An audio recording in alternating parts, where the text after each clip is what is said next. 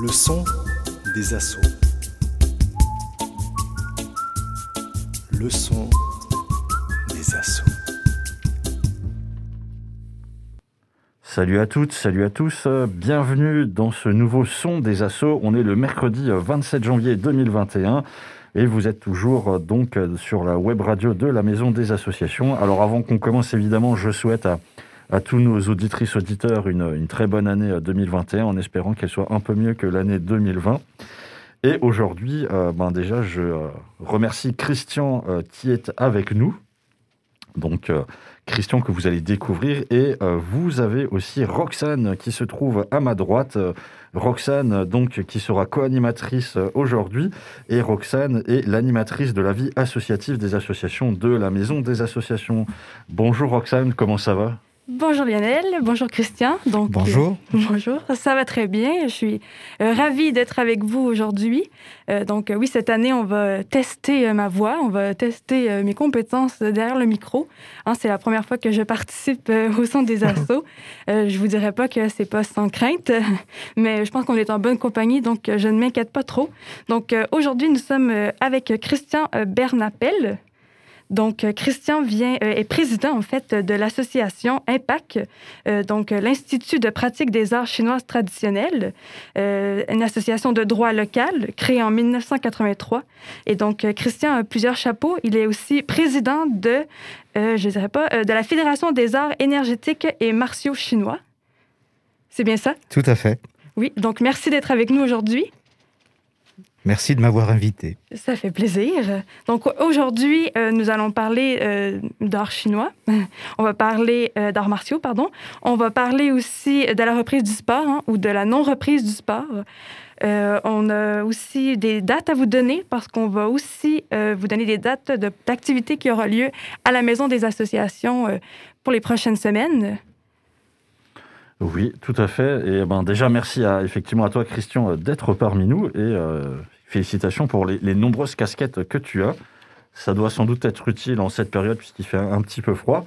euh, nous aurons aussi euh, l'occasion, euh, pour ceux qui, qui ont eu l'occasion justement de suivre un petit peu les différentes sons des associations précédentes qui ont eu lieu. Hein.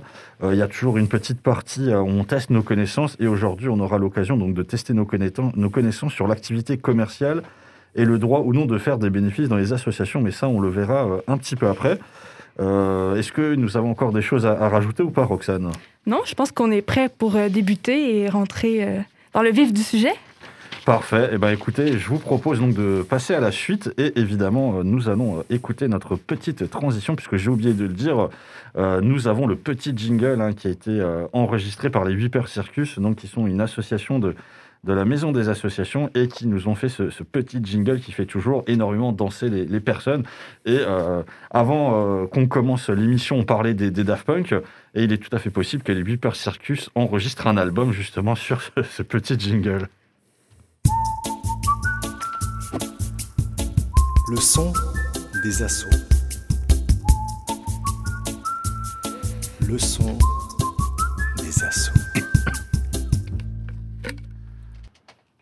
Eh bien, on est de retour donc dans le saut des associations. Je suis toujours avec Christian de l'association Impact et euh, Roxane, animatrice réseau euh, de la Maison des Associations. Et donc, on, va passer un petit peu à, l'interview justement euh, de Christian, puisque je, vois qu'il s'impatiente. Alors, comme vous le savez, euh, voilà, on est encore en, fin de, période de fête. On sort d'une année 2020 un petit peu difficile. On voit que euh, effectivement, euh, certaines personnes ont pu prendre un petit peu de, de poids autour du ventre, puisque malheureusement, on n'a pas eu l'occasion de d'aller dans, dans, les clubs de sport, d'être avec nos, nos, coachs et autres. Euh, je, je, vois Roxane et Christian qui se regardent pour ben savoir oui. lequel des deux a, a, pris le plus de poids. J'espère pour ceux qui, qui, nous écouteront et qui nous verront, hein, évidemment, que vous faites une petite activité sportive tous les jours. Euh, voilà, donc aujourd'hui, on va parler un petit peu des conséquences de la crise sanitaire sur les associations et principalement donc les associations sportives. Euh, voilà, et ben euh, première question pour toi, Christian, est-ce que tu fais partie des gens euh, qui, depuis les, les, restrictions ont diminué ou cessé peut-être euh, l'entraînement sportif? Bon, évidemment, tu, tu es président d'une association sportive, mais euh, peut-être que même le président peut de temps en temps se reposer. Bah, le président, il, il se repose jamais, en fait. Hein. Bah, il, il porte pas des casquettes, d'ailleurs, il porte des chapeaux. Oh. Voilà. Mais euh, euh, bah, la- notre activité euh, avec le contexte, évidemment, a été transformée. Alors, elles ont, euh, je dirais que elles ont un grand avantage, c'est que elles peuvent se pratiquer toutes seules. Elles peuvent aussi se pratiquer tout le temps. C'est-à-dire comme bon, euh, une question qui était posée à, à mon maître lorsqu'il était encore en vie, c'était mais maître, il faut pratiquer combien de fois par jour ou par semaine? Alors il riait, il dit mais il faut pratiquer tout le temps. Et euh, en fait, euh, par là, en fait, il voulait dire que tous nos gestes et toute notre attitude dans la vie euh, ordinaire, euh, comme boire un verre, prendre, prendre un verre, pouvait se faire en conscience. Et donc la pratique, euh, lorsqu'elle se fait en conscience, est une pratique permanente. Et c'est une caractéristique de nos disciplines.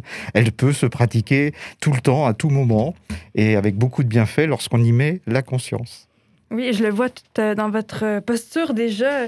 Ça me donne envie de me tenir droite, mais je le vois que vous, êtes, euh, vous avez une bonne posture, donc je pense que vous pratiquez même euh, actuellement pendant l'émission. Bah, j'essaye. Hein. Oui, ça me, ça me donne envie de, de maintenir une meilleure posture, donc je, je me tiens mieux. Donc oui, effectivement, comme vous dites, on peut en faire partout. Euh, tout- toutefois, on a besoin, comme vous dites, d'un maître, on a besoin des fois d'enseignants et tout ça. Donc, euh, j'imagine que hum, ça fait partie des conséquences, euh, même si on peut continuer à pratiquer chez soi, si on n'a personne pour nous aider, nous accompagner, nous donner en fait des pistes de qu'est-ce qu'on peut pratiquer chez soi. ça fait partie de ces contraintes-là, Mhm. j'imagine. Bien sûr. Le... Nous avons l'habitude dans une association de nous retrouver et c'est une grande richesse parce que euh, tout cet aspect social est extrêmement important euh, dans, dans l'apprentissage, dans les échanges, etc. et dans, dans l'empathie qui, va, qui, va, qui se crée au sein d'une association. Et donc euh, ce contact-là que, que nous avions euh, évidemment jusqu'à présent, nous ne l'avons plus. Alors évidemment, on a des, des trucs, on, a- on s'est adapté. Oui. Euh, c'est aussi une caractéristique de nos disciplines, c'est s'adapter en tout moment, à tout instant. Et nous nous sommes adaptés et euh, nous avons continué nos cours, le rythme de, nos cours, mais à distance. En partie, suivant les moments, nous, nous, pouvions nous retrouver en plein air. C'était le cas euh, euh, cet été, ou alors, oui, à la fin du confinement, du premier confinement, puis également en automne. En respectant évidemment les gestes barrières. Et euh, cette pratique donc en plein air était possible. Aujourd'hui, euh, elle n'est plus possible. Et puis il y a des contraintes extrêmement beaucoup plus importantes, des, regroupements. Donc on a vraiment basculé avec l'hiver en plus. euh, c'est plus difficile de travailler en, en- plein air, encore que c'est possible dans nos disciplines, en se couvrant tout simplement. Et, bien, nous avons travaillé à distance. Simplement, nos, nos cours ont été maintenus dans leurs horaires et puis le rendez-vous était soit, il est soit en- uniquement par, par- en conférence téléphonique, auquel cas euh, chacun travaille pour, pour soi chez lui avec euh, les directives qui sont données par les enseignants, et puis euh, ou alors par, euh, par les moyens qu'on a en visio, hein, euh, tous les systèmes qui existent. Euh, je vais pas, il y en a plein différents. Il y en a des majeurs évidemment qui sont plus faciles, mais euh, voilà. Donc l'image euh, subsiste. C'est on a été amené en fait à s'acculturer à, à ces nouveaux outils entre guillemets, et pour nous permettre de rester euh, de rester en contact dans le cadre des cours. Donc tous nos cours ont continué, euh, et même il y en a eu plus. Parce que j'en ai, puisqu'on était à domicile, eh ben, on pouvait en faire le matin, au lever. Donc, euh, je me suis dit que c'était bien de commencer, par exemple, la semaine par une petite séance d'une heure, donc que j'ai proposé à, à- aux multiples personnes que, que je peux connaître et qui me connaissent et qui sont intéressées par ce que j'en- j'enseigne. Voilà. Et toutes vos cours sont pardon, en direct ou est-ce qu'on peut les réécouter les... Alors, je, comme principe, euh, pour, pour ma part, ils sont, euh, ils sont en direct. Euh, néanmoins, j'ai été amené à faire des tutoriels hein, qui sont que j'ai mis euh, euh, sur, euh, bah, sur, sur les médias également qui existent. hein, et donc, mes élèves, en fait, les personnes qui viennent suivre les séances peuvent les consulter. Je- J'aimerais rebondir sur ce que tu disais au début quand tu parlais justement de d'être toujours en, en entraînement. Est-ce que justement le, fait d'être de, s'entraîner effectivement quotidiennement, le corps et l'esprit, euh, ça ça t'a permis à toi et euh, peut-être aussi à, ben, aux membres d'Impact euh, de peut-être de mieux traverser la, la Mhm. crise. Comment justement le le, le fait de d'a- d'être dans dans, dans un club où il y a justement ce côté physique, mais aussi euh, Hum. euh, énergétique et en même temps spirituel, ça, ça permet aux gens peut-être, je sais pas, d'être plus calmes ou de, ou de mieux euh, maîtriser leurs émotions, ce genre de choses. Comment ça se passe? Alors, c'est assez étrange parce que euh, nous avons. euh, il y avait une crainte au départ que les gens ne viennent plus. Je dois dire que les, les nouveaux qui sont venus en début d'année, ils ont eu du mal à accrocher parce que le langage n'était pas acquis, etc. Il y en a quelques-uns quand même qui ont tenu. Mais les anciens sont, sont là et c'était pour eux, c'est une fête de se retrouver. Ils sont là à l'heure, c'est absolument incroyable. Ils sont présents et donc euh, cette empathie qu'on a euh, en physique, on l'a retrouvée en fait en, en distanciel. Et alors il y a ce phénomène étrange. euh, alors, je dirais que notre pratique, c'est plus. Alors, je, je parle en termes de pratique, c'est pas un entraînement. On n'est pas dans des termes sportifs chez nous. On est plutôt dans une dans, un- dans des termes qui sont de la pratique. Et c'est d'activité physique, évi- évidemment, et puis également pour l'esprit et, pour le cœur, hein, bien sûr. Et après, le spirituel, chacun va chercher la spiritualité qu'il a envie de trouver dans ses disciplines. Son. Moi, je je n'interviens pas dans ces domaines-là, Euh, mais ces pratiques, en fait, nous permettent de rentrer dans une dans une conscience de soi par la respiration, par euh, l'attention et puis par le, le geste. Alors, le geste qui est caractéristique parce que c'est un geste lent.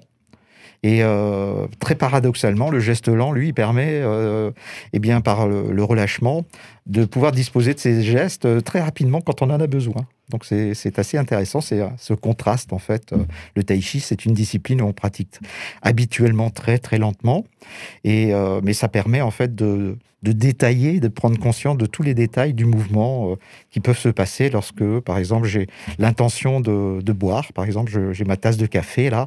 Qu'est-ce que je vais faire? Euh, J'ai dit je veux boire quelque chose. Eh bien, mon corps se mobilise pour aller chercher la tasse. La main s'ouvre, euh, etc. Et très précisément dans sa trajectoire. Et finalement, le geste conscient, c'est ça. Hein, C'est prendre conscience de cette trajectoire, ne pas rentrer dans un automatisme.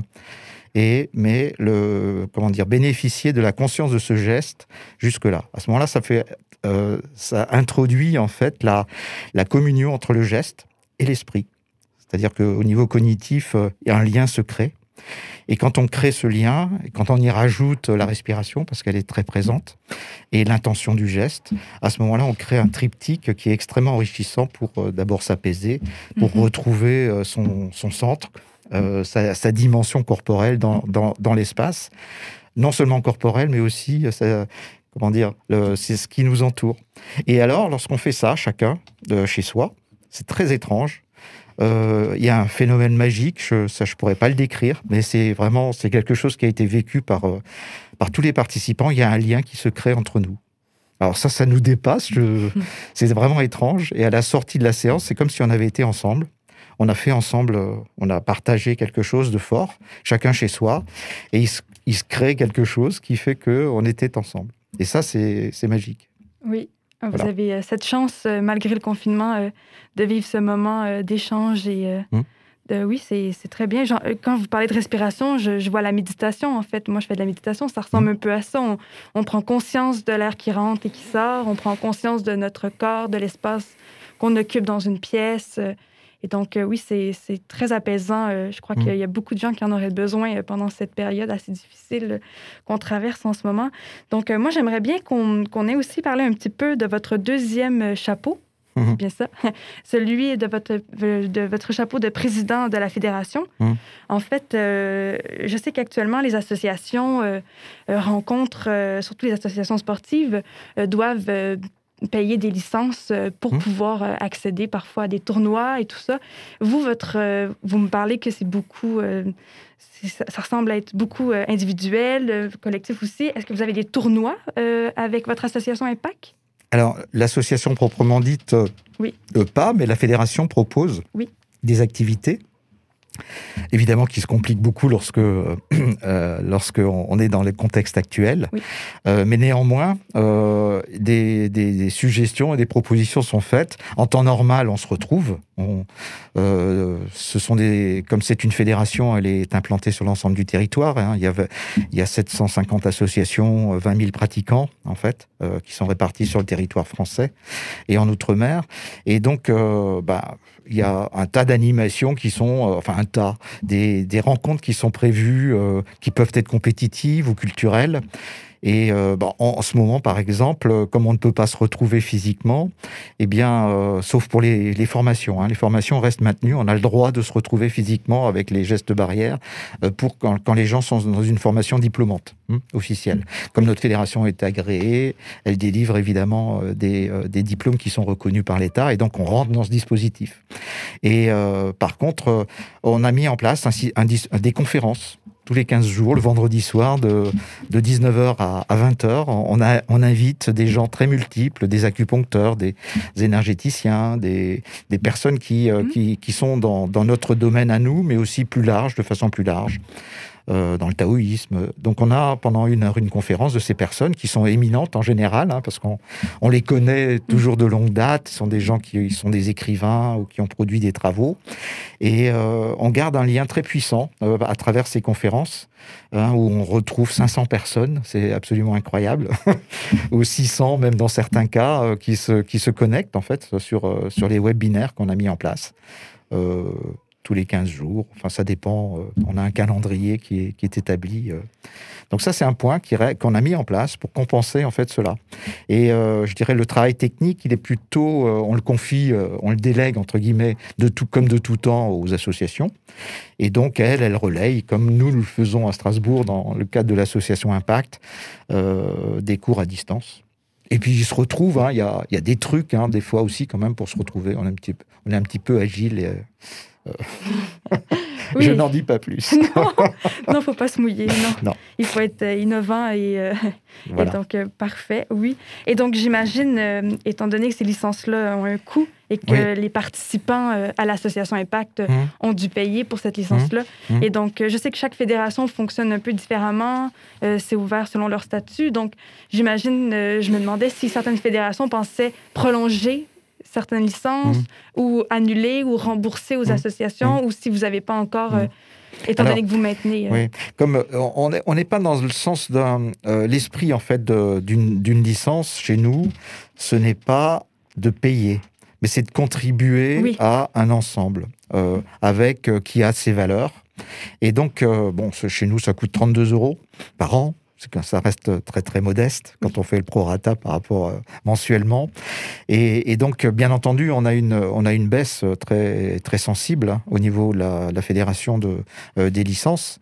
Euh, c'est de l'ordre de, entre, je dois être en ce moment à 35, entre 35 et 40 C'est quand même pas négligeable parce que ça a un, impact très, très fort sur, bah, sur les équilibres financiers de la fédération. Donc, heureusement que l'État nous aide par des subventions, enfin, pour compenser.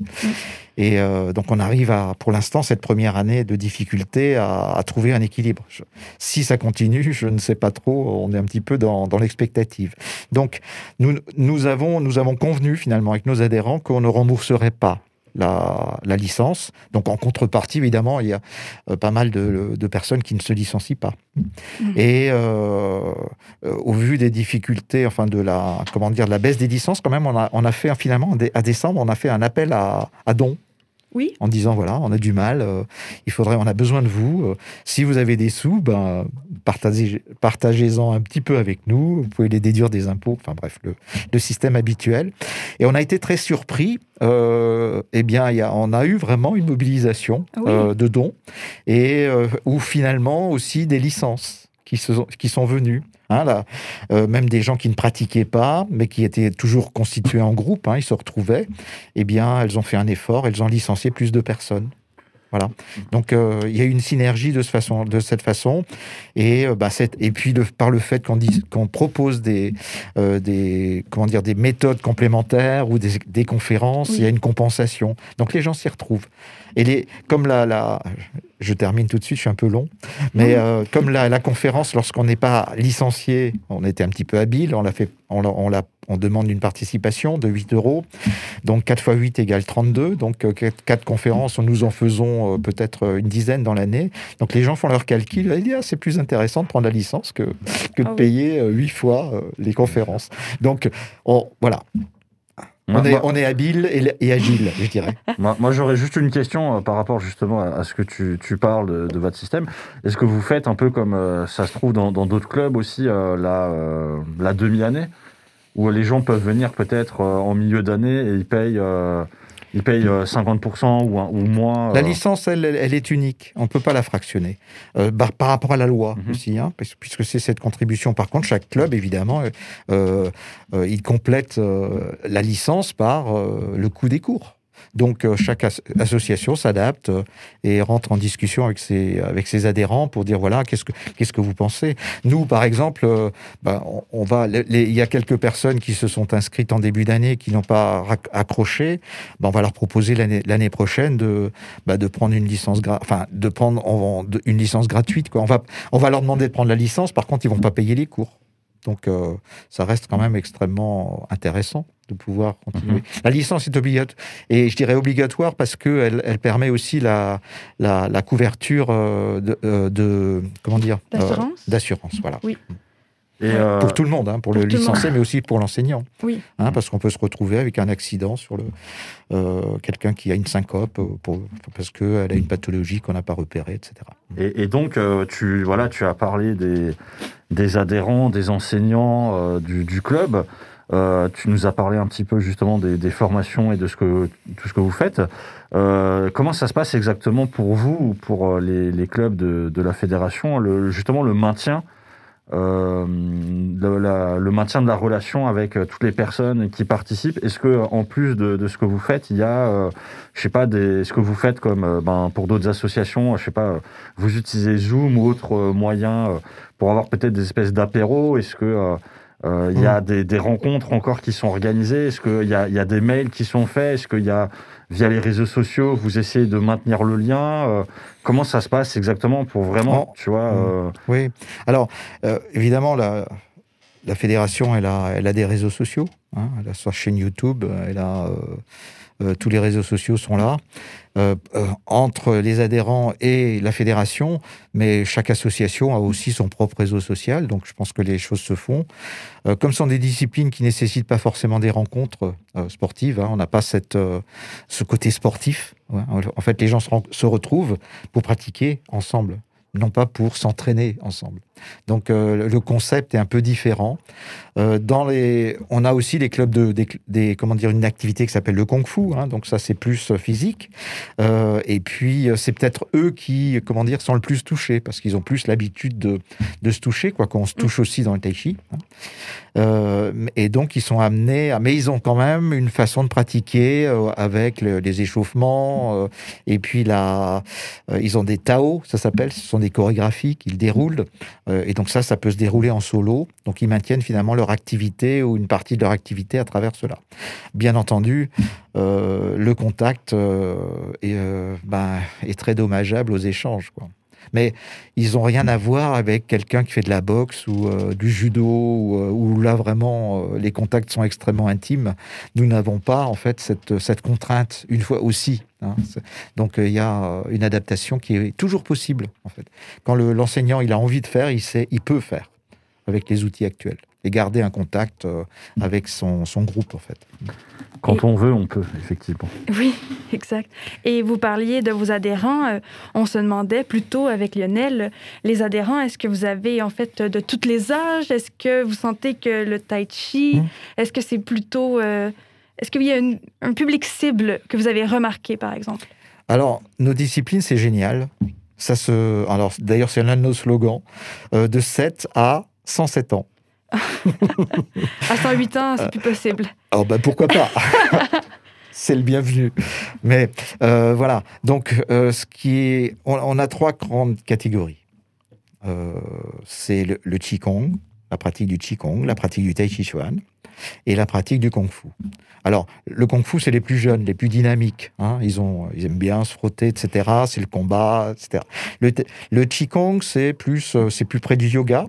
Mais euh, ce qui distingue le Qigong du yoga, c'est que nous avons plus de mouvements construits. Euh, le mouvement est très présent dans le Qigong, mais ce sont les mêmes principes que le yoga, finalement, au niveau de la tension, de la respiration, etc. Et c'est cumulé avec la médecine traditionnelle chinoise, bien entendu. Ce qui est le cas aussi pour le yoga, d'ailleurs. hein.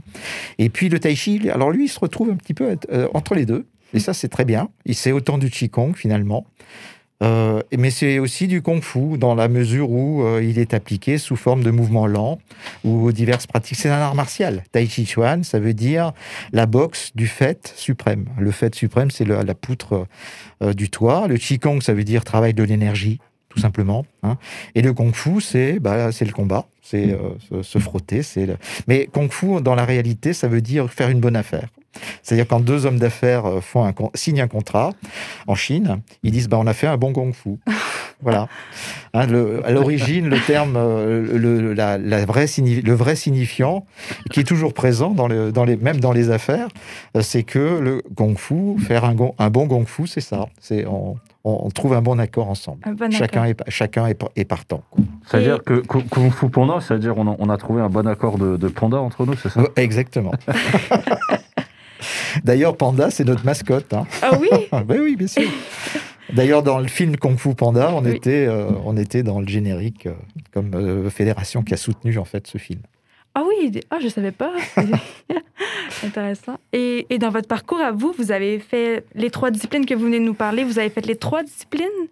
Ah, mon parcours, euh, il est très long. J'ai commencé les arts martiaux Oui. à- à- en 1965. Ah oui. Hein, vous n'étiez pas né à l'époque. donc j'avais 15 ans. Euh, donc vous pouvez situer mon âge là aujourd'hui. Et euh, donc j'ai commencé par le karaté euh, grâce à un personnage qui existait à l'époque qui s'appelait Bob Moran. Mhm. Hmm? Que vous connaissez, je pense, parce que même aujourd'hui, il existe toujours. Et j'étais passionné par euh, ces bouquins et euh, je cher- j'ai cherché à 15 ans un club de karaté. J'ai trouvé mon club de karaté à Strasbourg et j'ai, bah, ça a été pendant, j'ai fait du karaté donc pendant 20 ans avec mon professeur et j'étais après aussi enseignant de karaté euh, dans, le club. Et, ensuite, c'est un professeur très, très renommé qui a écrit beaucoup de, livres, qui s'appelle Roland Aberzetzer. À la fois mon professeur et mon maître en, karaté. Et puis, euh, bon, bon an, mal an, au bout de 20 ans, on fait un petit peu ça, peut-être euh, sa crise d'adolescence. Et puis, euh, j'ai eu la chance à ce moment-là de rencontrer mon maître de, de, Tai Chi, hein, qui, venait de Taïwan pour la première fois que, que, mon, que M. Aberzetzer, à l'époque, avait invité à Strasbourg. Et là, ça a été un, coup de cœur. C'était, ça, j'ai donc basculé très rapidement vers le Tai Chi. Parce qu'il dit, voilà, c'est ce qu'il me faut. J'avais attrapé une hépatite dans un village, dans un, vi- dans un voyage à l'époque. Et j'étais très fatigué, je pouvais plus faire de karaté, j'étais vraiment fichu. Et puis j'ai commencé à pratiquer le yoga. Et là, je me suis rendu compte qu'il y avait d'autres disciplines qu'on pouvait faire, alors que le karaté, je pouvais plus. Bah oui. C'était trop, trop exigeant. Et puis c'est à ce moment-là que mon, mon maître, enfin, qui est devenu mon maître après, est venu à, à- à Strasbourg, j'ai rencontré. Je dis, ah, celui-là, il fait, il fait de l'art martial en douceur. Et c'est impressionnant. Et c'est une personne qui était euh, vraiment très, très humaine. Euh, que nous avons beaucoup aimé après. Et, euh, et voilà, j'ai commencé le tai chi, j'ai arrêté le karaté du jour au lendemain et j'ai créé l'association, l'Impact, à l'époque, en 1983. Et ça a été le début, je dois être... J'ai dû... J'ai formé un certain nombre d'enseignants de tai chi. euh, C'était le premier club de tai chi, en fait, euh, à, à Strasbourg, enfin dans l'Est. Donc, euh, Dans l'Est. Et justement, vu que tu, tu nous parles de, de plusieurs autres arts martiaux, euh, c'est vrai qu'on on est à Strasbourg, on est en Alsace. L'Alsace, c'est une terre quand même assez riche d'arts martiaux et aussi d'arts euh, Mhm. moins martiaux comme, euh, comme la boxe française et autres. Mhm. Qu'est-ce que tu penses justement de, des, des autres pratiques? Est-ce qu'il Mhm. y, y en a d'autres, par exemple, que, je sais pas, que tu conseillerais dans le même esprit que, euh, que, que le tai chi ou alors euh, pour Alors- le, alors- le côté impact euh, qu'est- Qu'est-ce que tu penses des, des autres arts? À tout art et, et- tout art ou toute discipline sportive, euh, à partir du moment où, où il est enseigné avec le cœur et avec la qualité de la personne, dans la sécurité des personnes qui pratiquent, il est bon. Et donc, euh, il va correspondre. C'est important qu'il y ait toute cette diaspora en fait de, de- de disciplines différentes dans, dans les arts martiaux les disciplines martiales, que ce soit du full contact, euh, de la boxe française, du judo, euh, du karaté, du tai chi chuan, etc. Euh, Chacun a finalement son profil et va attirer des personnes avec des personnalités différentes. Et aussi, au cours de leur vie, elles sont susceptibles de changer. hein. Lorsqu'on fait du kickboxing, euh, euh, bah, on fait ça généralement quand on est jeune, et puis on a peut-être pris quelques coups, et puis au bout d'un moment, le corps il dit stop, il faut que tu trouves autre chose.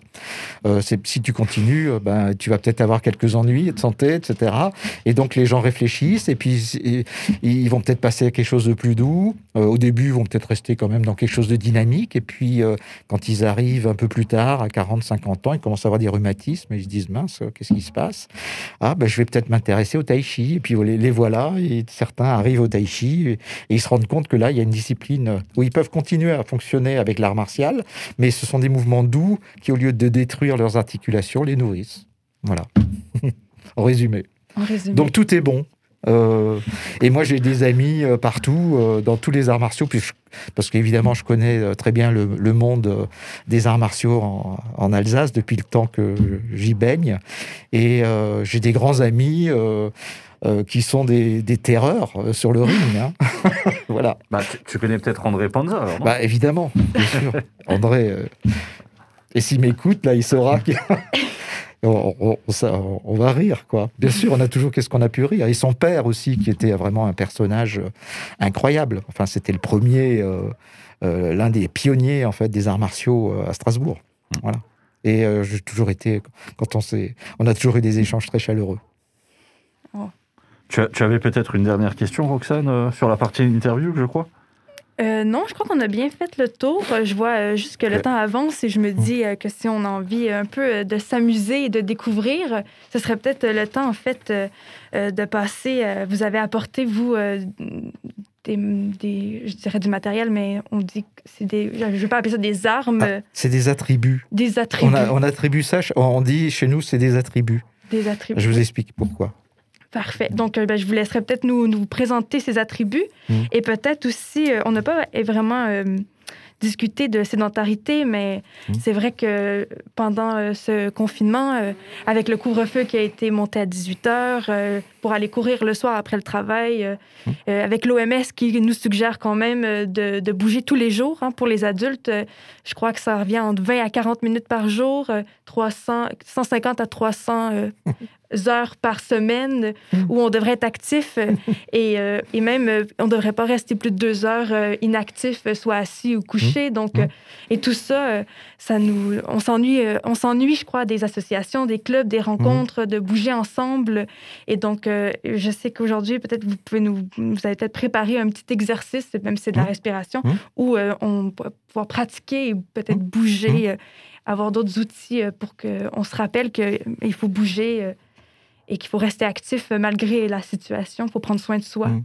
Alors c'est vrai que l'aspect social nous manque énormément. Euh, L'une des solutions pour pratiquer, euh, comment dire, ces, chiffres qui sont donnés 40 minutes par jour, etc., c'est assez bien sûr très artificiel. Mais si, vous, si vous appliquez le principe que chaque geste dans votre, dans votre journée peut servir à quelque chose, et lorsque vous marchez, par exemple, rien que de prendre conscience de votre marche, de transférer votre poids d'une jambe sur l'autre, d'en prendre conscience. Oui. Dans les milliers de pas que nous sommes amenés à faire euh, dans la journée, les 10 000, les 10 milliers de pas nous- que nous faisons, euh, avec une, euh, une position du corps qui est juste, du haut jusqu'en bas, eh bien, lorsque vous allez marcher, lorsque vous attendez dans, je sais pas, dans une salle d'attente chez le médecin, vous pouvez respirer, faire de la méditation, euh, vous pouvez prendre conscience de l'impact de votre respiration sur votre corps. Lorsque vous allez prendre le bus, eh bien, vous marchez. Eh bien, prenez la, la marche comme un exercice. Chez vous aussi, quand, euh, eh bien, même si on peut pas sortir, on peut marcher. Il y a des escaliers parfois. Eh bien, on peut travailler la conscience de, de la marche en escalier, en montant, en descendant, en reculant. On a, on a plein d'occasions dans nos gestes ordinaires de faire de, de l'exercice, de l'activité physique. Donc ça, c'est un premier point. Ça nous permet de- d'en faire plein, finalement, beaucoup plus que 40 minutes dans le fond. Oui. Hein? Oui, mais quand on y pense, c'est vrai qu'on Voilà. se déplace, on marche, même quand on fait notre ménage, euh, Voilà. tout ça, Mm. ça en fait partie. Alors, ce que je peux vous proposer Oui. euh, en exercice, quelque chose de très simple. Vous êtes assis sur votre chaise, donc chacun peut le faire. hein. Et puis, euh, on va se mettre bien droit Oui. et s'asseoir sur le bord de la chaise. Sur la bord de la non chaise. pas au fond, pour que votre dos soit libre. Et vous posez vos pieds devant. Vous savez, les vieilles photos qu'on a euh, de nos ancêtres, ils avaient les pieds bien droits, ils étaient posés au sol et ils posaient leurs mains sur leurs genoux. Et ils étaient bien droits. Et euh, ils ils- on va étirer un petit peu la nuque en rentrant très peu le menton sans, sans contrainte dans la gorge. Voilà. Et puis, dans, dans cette position, euh, vous fermez les yeux et euh, sans les serrer, les yeux. Et puis, vous allez inspirer profondément par le nez, comme si vous vouliez sentir une, une fleur, le parfum d'une fleur. Donc, très doucement, par le nez. Et puis, votre bouche s'ouvre pour expirer et vous expirez tout doucement par la bouche avec et vous relâchez votre corps. Vous sentez votre corps donc qui va se s'emplir euh, quand vous inspirez. Donc vous grandissez dans l'espace, dans tous les sens de l'espace. Vous avez une belle posture. Voilà, vous grandissez, vous partez aussi vers le haut. Et lorsque vous expirez, votre corps se relâche tout doucement. Relâchez votre corps et vos reins et vos, votre, votre bassin va légèrement basculer. Et c'est comme si vous vous adossiez dans, euh, contre votre chaise derrière le dossier de la chaise. Relâchez les reins. Il faut relâcher les reins. Et à nouveau, quand vous inspirez, vous allez vous redresser, vous cambrer et regarder vers le ciel. Étirez, ouvrez vos épaules, ouvrez la gorge, regardez le ciel, les yeux ébahis comme un oisillon qui attend la béquée. Voilà. Et puis vous expirez à nouveau tout doucement. Vous relâchez, votre regard vient vers, tout doucement vers vous, jusque vers vos genoux à peu près, et votre corps est relâché. Et vous recommencez. Inspirez profondément, ouvrez votre cage thoracique, relâchez les bras, ouvrez les mains vers l'avant. Voilà, tournez-les vers l'avant et étirez-vous comme si vous ouvriez la fenêtre le matin pour, Mhm. pour respirer l'air frais du matin. Et vous revenez, vous reposez les mains sur les cuisses et vous relâchez votre dos. C'est très important de basculer le bassin pour relâcher votre dos. Voilà. Et vous recommencez. Inspirez, ouvrez, étirez et revenez. Faites ce mouvement qui fait six séquences. Six séquences. Une, se redresser. Deux, s'ouvrir. Trois, s'étirer. Ça, c'est l'inspiration. Quatre, revenez. Cinq, relâchez. Six, le dos, relâchez le dos. Hein? Donc, vous avez trois séquences pour l'inspire par le nez. Un, deux et trois. Étirez bien les doigts et ouvrez-les. Et quatre, revenez. Cinq et six. Le tout sur la respiration. Donc là, vous avez un exercice épatant sur votre chaise. Vous pouvez le faire debout, bien sûr. Euh, c'est aussi bien, c'est même mieux. Mais sur chaise, c'est très bien. C'est-à-dire une personne qui est handicapée, qui ne peut pas se, se mettre sur ses jambes, elle hop, peut faire ce- cet exercice. J'avais écarté le micro pour... Oui, euh, ga- garde-le bien devant toi. Alors, évidemment, pour ceux qui, euh, qui nous écoutent, vous n'aurez pas l'occasion de voir ce qui s'est passé, mais étant donné qu'il y a aussi possibilité de nous retrouver en, en vidéo sur YouTube, euh, j'espère que, que ceux qui nous verront avec leurs yeux feront la même chose euh, chez eux quand euh, ils le feront. Alors, euh, les Chinois disent, euh, ils ont une numérologie et disent 9, c'est le chiffre de l'accomplissement. Donc, si vous faites cet exercice pour vous faire du bien, vous êtes, euh, voilà, vous avez besoin de, vous oxygéner, de faire du bien, eh bien, faites-le 9 fois. Euh, J'avais une remarque, puisque euh, c'est vrai que euh, j'y pensais euh, dès le début, mais euh, c'est vrai que c'est des techniques que euh, moi j'ai vu aussi pratiquer dans tout ce qui est intelligence collective, où justement au, au début et à la fin euh, euh, euh, d'une séance d'intelligence collective, les gens effectivement se mettent aussi, enfin font aussi des exercices un peu dans, dans le même genre.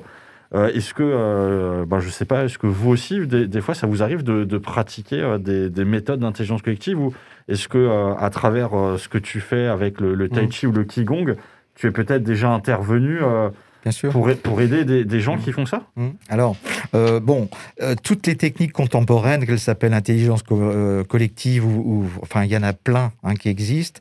En général, on cherchait leur, ces techniques-là justement dans les techniques ancestrales euh, qui viennent de Chine. hein.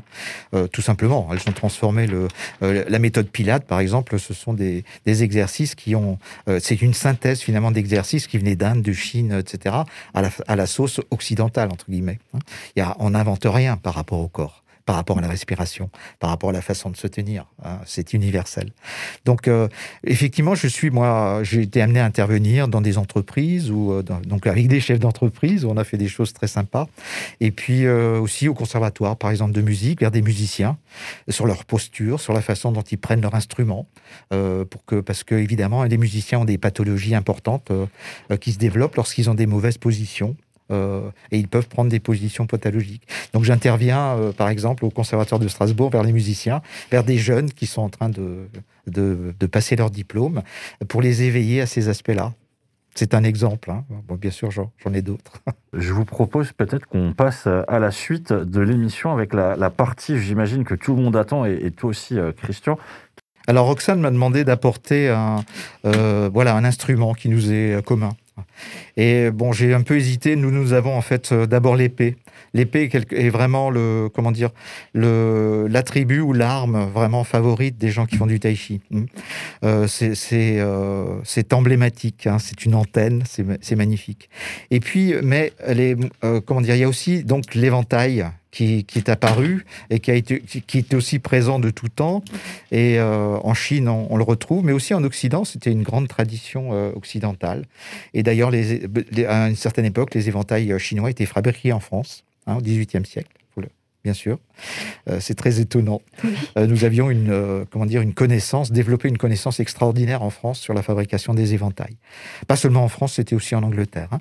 Et, et donc, voilà, voilà les, les éventails sont utilisés dans, comme, ça- comme des techniques d'épée. Alors, ça, ça paraît beaucoup plus pacifique.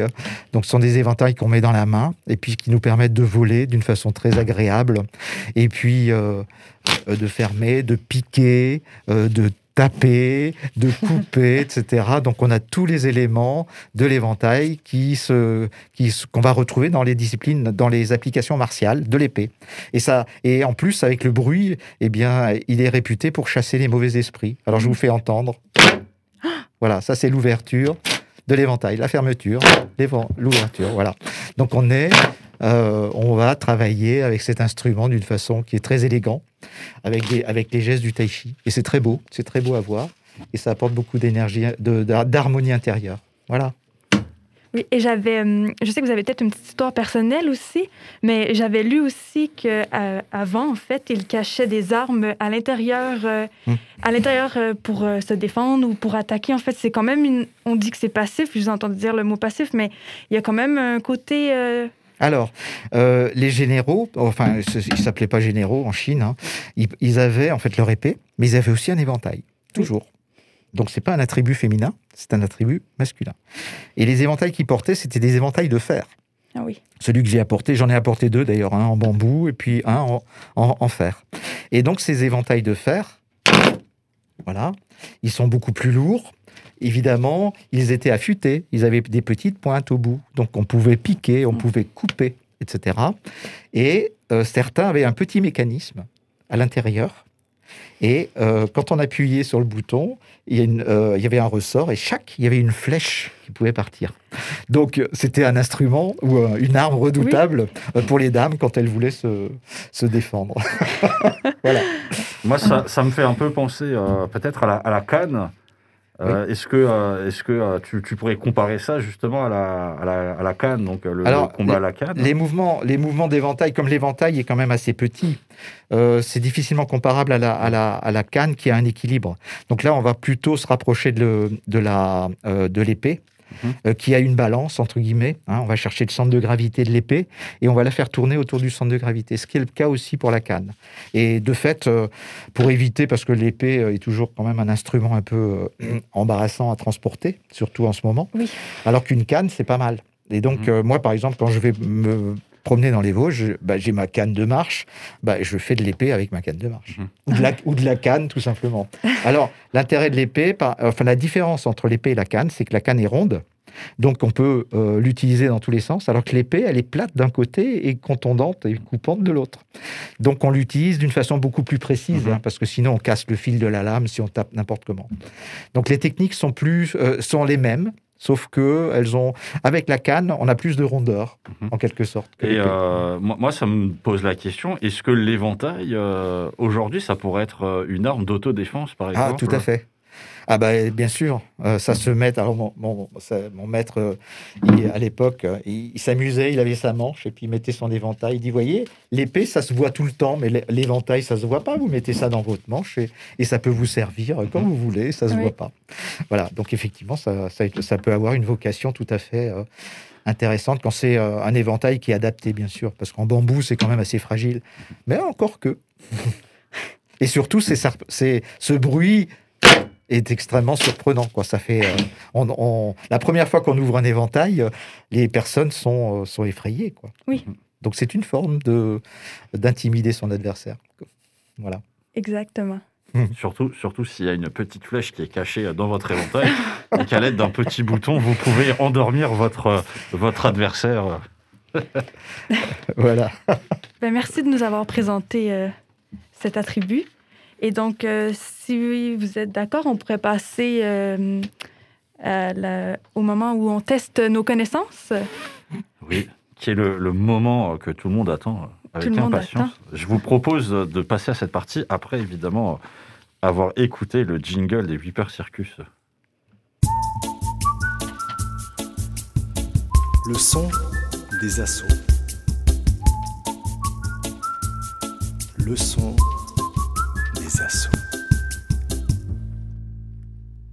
Et nous voilà de retour dans le son des associations. Je suis toujours avec Christian de Impact et avec Roxane, euh, l'animatrice réseau de la Maison des Associations. Et donc, Roxane, tu voulais nous faire jouer. Oui, en fait, euh, euh, euh, je n'ai pas mis Lionel dans la confidence, euh, euh, mais toutefois, là, il a les questions devant lui, mais il les a eues qu'aujourd'hui. Donc, j'ai prévu avec Fabienne Orban, la conseillère en gestion associative de la Maison des Assos, deux petites questions. Et ces questions portent en fait sur le milieu associatif, mais au vu de la situation particulière qu'on rencontre actuellement, il y a un ralentissement de l'activité associative. Donc, là, vous nous en avez parlé, c'est très important de rester en contact avec ses adhérents, euh, de- d'essayer de s'adapter, hein, de donner des visioconférences, des conférences et tout ça. Donc, ça, c'est super. Après, il y a quand même un ralentissement, donc il faut réfléchir à la reprise.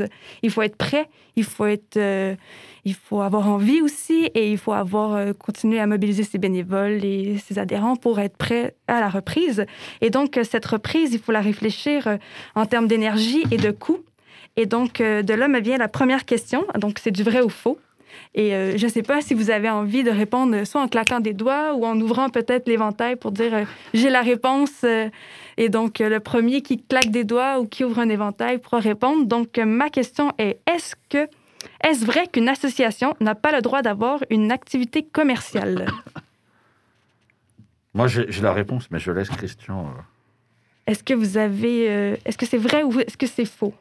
En Alsace, elle peut avoir une activité commerciale. Oui? Mais euh, c'est plus difficile. Le- la loi alsacienne, enfin d'Alsace-Lorraine le permet. Est-ce que vous en avez auprès de l'association IMPAC? Non, pas du tout. Pas du tout? Non. Donc, j'imagine que vous ne vendez pas d'éventail ou. Ah ben, on, on vend les éventails à leur prix coûtant à nos membres. Oui, Voilà. Mais on fait pas de business avec. on fait pas de business. Vous, Et- vous- vous ne faites pas de l'achat-revente d'éventails de, de Chine euh, Non, revendus en. non. non, c'est déjà très difficile de les faire venir. Alors quand on en a quelques-uns, on les garde précieusement pour nous. J'imagine. Et Lionel, est-ce que tu crois que c'est vrai ou c'est faux? Bah, la même réponse que, que Christian. Évidemment qu'une association, euh, surtout en Alsace-Moselle, euh, a la possibilité d'avoir une activité commerciale. Je ne citerai pas euh, de nombreuses associations qui, euh, qui, euh, qui le font, hein, mais euh, évidemment, c'est vrai que c'est tout à fait possible chez nous. Donc, avec Fabienne, nous avons enregistré la réponse. Donc, j'inviterai à ce qu'on écoute ce que Fabienne, la conseillère en gestion des associations, a à nous dire à ce sujet. Alors, C'est la première. c'est le numéro 9, si je ne m'abuse. Exactement. Une affirmation dont vous avez peut-être entendu parler, et peut-être même dans la première partie de l'émission, qui est la suivante et qui dit Une association n'a pas le droit d'avoir une activité commerciale. Mhm. Eh bien, c'est faux. Une association a tout à fait le droit d'avoir une activité commerciale, mais il faut que ça soit indiqué dans les statuts. C'est-à-dire que dans les statuts, on doit y retrouver que l'association va mener des activités commerciales occasionnelles et qu'elle va engranger des recettes occasionnelles ou régulières pour des activités commerciales. Parce que si ce n'est pas indiqué dans les statuts, l'association peut être accusée de concurrence déloyale. Ça, c'est un risque. Et quelquefois, c'est un gros risque pour les associations, parce qu'évidemment, le fait d'avoir une activité commerciale, c'est aussi une source de financement pour ces nombreuses activités. Et puis, le fait d'avoir une activité commerciale peut avoir une incidence sur le régime fiscal de l'association. C'est-à-dire que l'association, par principe, est, exon- est exonérée des impôts commerciaux impôt sur les sociétés, assujettissement à la TVA, contribution économique territoriale, etc. Si son activité commerciale est très importante, eh bien à ce moment-là, cette exonération ne pourra plus avoir lieu et l'association devra payer des impôts. Donc tout ça, c'est à réfléchir très très attentivement. Outre le fait qu'elle ait ou non une activité commerciale, une association peut de toute façon avoir par an six activités dites commerciales, c'est-à-dire qu'elle peut organiser un repas, elle peut organiser un loto. Ce sont des activités occasionnelles qui ne seront pas soumises à la TVA et donc qui sont exonérées des impôts. Excellent. Donc, euh, vous aviez toutes les deux euh, raisons. Donc, euh, effectivement, une association a le droit d'avoir une activité commerciale. Donc, vous avez le droit de vendre euh, des éventails, vous avez le droit d'organiser des lotos, d'organiser des levées de fonds et tout cela. Et donc, euh, me vient cette deuxième question. Est-ce vrai qu'une association n'a pas le droit de faire de bénéfices? Elle n'a pas le droit, si, elle a le droit. À condition que ce bénéfice puisse être euh, réattribué à l'activité associative. Oui. Donc, vous pourriez vendre vos, vos éventails à un prix un peu plus élevé Bien entendu, euh, elle, mais elle sert en fait à, l'activité associative et non pas pour euh, en fait ses dirigeants par exemple. c'est une obligation. C'est une, euh, une, la loi de 1901 signifie que ce sont des les associations à but non lucratif. Donc s'il y a mmh. du lucratif, il est réutilisé pour le fonctionnement associatif, tout simplement. Ça semble bien logique. Est-ce que tu es d'accord, euh, Lionel, avec sa réponse? Moi, je n'ai pas grand-chose à, rajouter. Je pense que Christian a tout à fait raison. Moi, je rajouterais qu'effectivement, dans, dans, la loi, il est écrit en fait que euh, l'association doit être gérée en, bon père de famille. Alors évidemment, comme tu l'as dit, Christian, la loi, elle, date de 1901, donc c'est une, une, phrase qui date du début du XXe siècle. Hein, ce n'est absolument pas de moi, mais euh, effectivement, les associations doivent être gérées en, bon père de famille, et par conséquent, en fait, mmh. les, les associations se doivent soit d'être, on va dire, à, à zéro en termes de, résultats à la fin de l'année, soit d'être en, excédent ou en bénéfice. Et comme tu l'as très bien dit, c'est vrai que souvent les personnes, en fait, dans association à but non lucratif, euh, je pense, euh, se méprennent, car dans non lucratif, ils s'imaginent qu'ils ne doivent pas justement faire de bénéfices, alors qu'en fait, théoriquement, si, vous devez faire du bénéfice puisque vous devez gérer votre association de manière euh, correcte à ce qu'elle soit justement excédentaire. Mais comme tu l'as très bien dit, ça veut simplement dire que euh, l'excédent qui est produit ne doit pas être redistribué envers les membres, il doit être gardé dans l'association et il doit être utilisé en fait pour... Euh, pour les biens de l'association, c'est simplement voilà cette notion de, de non lucratif, lucratif, puisque lucratif, dans ce cas-là, vous pouvez effectivement redistribuer les, les résultats. Euh, et, donc, quelle est la, bonne réponse, Roxane? Eh bien, allons écouter ce que Fabienne a à nous dire euh, sur cette réponse. Eh bien, écoutons Fabienne. Euh, avons-nous eu raison, Christian? Nous allons le savoir. Une deuxième affirmation que l'on entend régulièrement, voire très souvent, est la suivante. Une association n'a pas le droit de faire des bénéfices. Tout d'abord, dans l'univers associatif, on ne parle pas de bénéfices, on parle d'excédent. Bénéfice est plutôt un terme d'entreprise. Et cette affirmation est fausse également. Une association a tout à fait le droit de faire des excédents ou des bénéfices. Les gens l'entendent mieux comme ça. Et souvent, en fin d'année, euh, la maison des associations reçoit des appels en disant Madame Orban, comment fait-on pour réduire à zéro nos bénéfices? C'est pas possible, on fait un repas avec les bénévoles. Il n'y a pas besoin de faire un repas avec les bénévoles, vous pouvez tout à fait faire un excédent, vous pouvez tout à fait avoir un résultat excédentaire pour l'année qui se termine.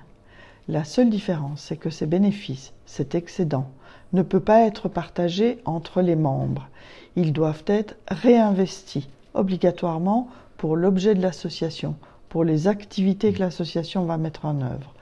D'un point de vue fiscal, il faut éviter de constituer un matelas. Effectivement, l'association n'est pas là pour engranger de l'argent, pour faire un matelas comme on pourrait le faire de manière individuelle dans notre propre budget de famille, mais les bénéfices servent à être réinvestis, c'est-à-dire servent à faire de nouvelles activités, à proposer de nouvelles actions au public auquel s'adresse l'association. Les provisions doivent être faites pour couvrir les risques et les activités réelles. Et on le voit très bien aujourd'hui dans le contexte dans lequel nous sommes.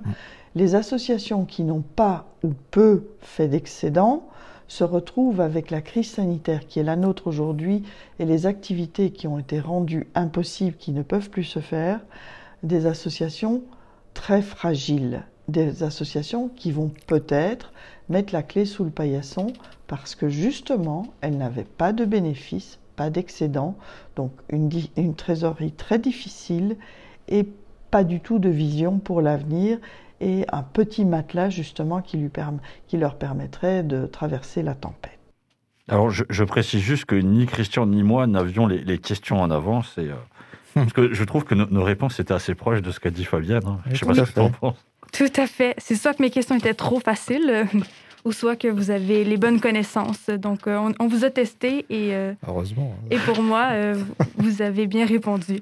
Mais c'est des questions qui reviennent malgré tout très souvent. Donc, c'est important d'en parler et de donner mm. l'information. Et si, par exemple, vous êtes une association avec d'autres questions euh, comme celle-là, n'hésitez pas à écrire à Mme Fabienne Orban.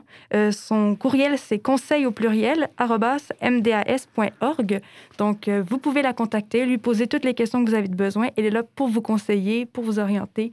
Et c'est un service gratuit, donc utilisez-le. Je rebondis juste sur effectivement ce que disait Roxane. Je ne sais pas pour toi, Christian, mais moi, souvent, j'ai beaucoup d'AG euh, associatifs dans l'année. Et c'est vrai que euh, cette question, euh, enfin, les deux questions qui ont été posées reviennent. J'ai même eu pendant certaines AG, pendant une heure, les gens qui, qui se mmh. posaient sur la mmh. deuxième question. Donc, le principe est très simple, c'est un principe de précaution. Et euh, une, association bien gérée, euh, je, parle à plus forte raison euh, d'une fédération, il vaut mieux qu'elle ait. Ça s'appelle les fonds propres. Hein, en, termes comptables. Hein. Et donc, et les fonds propres, il faut les calculer sur un an de fonctionnement de l'association. Et c'est sain d'avoir des fonds propres suffisants pour couvrir une année euh, d'exploitation de, l'association, parce que ça apporte une sécurité. Et là, dans le cadre du confinement, c'est évident. Supposons qu'une association ait besoin de locaux. évidemment, pour reprendre son activité, elle est obligée de garder ses locaux. Et donc, elle a des frais de gestion des locaux. Quand, quand c'est pas la ville, évidemment, qui les met à disposition, mais dans certains cas, il y a, des coûts euh, qui sont constants, euh, qui tombent chaque année, enfin chaque mois. Et donc, si les fonds propres de l'association de ne sont pas suffisants, à ce moment-là, effectivement, effectivement, il y a des difficultés financières qui se proposent. Donc, il faut un matelas, il faut une tirelire, je dirais, euh, suffisante, pas excédentaire, évidemment. Il faut être prudent par rapport à cela. Mais euh, bon, euh, il faut prendre son. Pour nous, nous avons, enfin, j'ai toujours utilisé cette règle et dans le cadre de mon association et dans le cadre de la fédération, c'est que bah, sur une année, il y a un chiffre d'affaires, ce sont les cotisations. Eh bien, en précaution, on, on, a entre 30 et 50 de fonds propres d'une année. C'est ce qui nous permet d'être tranquille. Et c'est le cas. On a été bien récompensé de, de, faire ça, comme les, écureuils. on a mis quelques, quelques bonnes petites choses de côté qui nous permettent de vivre euh, sans avoir de soucis majeurs. Une année. Alors, quand ça continue, c'est plus compliqué. Mais en même temps, euh, l'État aussi nous aide, si on a besoin. Le son des assauts. Leçon des Et on est de retour. Je suis toujours avec Christian euh, d'Impact et Roxane de la MDS. Donc, euh, on arrive à la fin de notre émission. Et avant de vous quitter, ben, je vous propose simplement de prendre vos crayons hein, pour ceux qui euh, qui nous écoutent et qui nous regarderaient aussi, et de noter les quelques dates que je vais vous donner. Donc le 16 février aura lieu la prochaine soirée d'information sur les responsabilités des associations et des dirigeants euh, Covid-19 de 18h15 à 20h15. Ça aura lieu en visioconférence. Euh, le 10 mars, vous aurez la journée multi-conseil à la MDS entre 14h et 18h. Donc vous avez des, euh, consultations euh, gracieuses de 30 minutes dispensées par des experts. Et pour pouvoir y participer, il suffit tout simplement d'envoyer un mail avant le 8 mars à conseil avec un s mdas.org. Donc conseil avec un s mdas.org, qui est le même email que celui de Fabienne. Et en février, nous aurons aussi euh, la prochaine émission du Son des associations qui portera sur la santé et le lien social. Euh, ce qui manque à beaucoup euh, en ce début d'année 2021. Et pour pouvoir participer, n'hésitez pas à contacter Roxane, hein, qui se trouve juste à côté de moi. Donc l'email de Roxane, c'est projet avec un s mds.org. Et évidemment, je remercie Christian qui était parmi nous. donc le site internet de d'Impact, c'est Taichi impact.fr, donc tai chi t a i c h i impact i n p a c t.fr. Donc vous pourrez retrouver aussi le, site internet et toutes les informations euh, à propos de, euh, du tai chi. Et le site de la fédération peut-être, c'est intéressant parce qu'il y a plein d'informations intéressantes sur nos disciplines. Le site, c'est FAEMC, Fédération des Arts Énergétiques et Martiaux Chinois.fr. C'est très simple. Et puis, un message que je peux vous donner, bah, restez joyeux, profitez de la vie, euh, profitez du, bonheur, euh, bah, de ce que vous apporte même la situation actuelle. Il y a plein de petits bonheurs autour de vous, n'hésitez pas à les prendre à bras le corps. Euh, et puis, prenez patience. Merci à toi, Christian. Le son des assauts.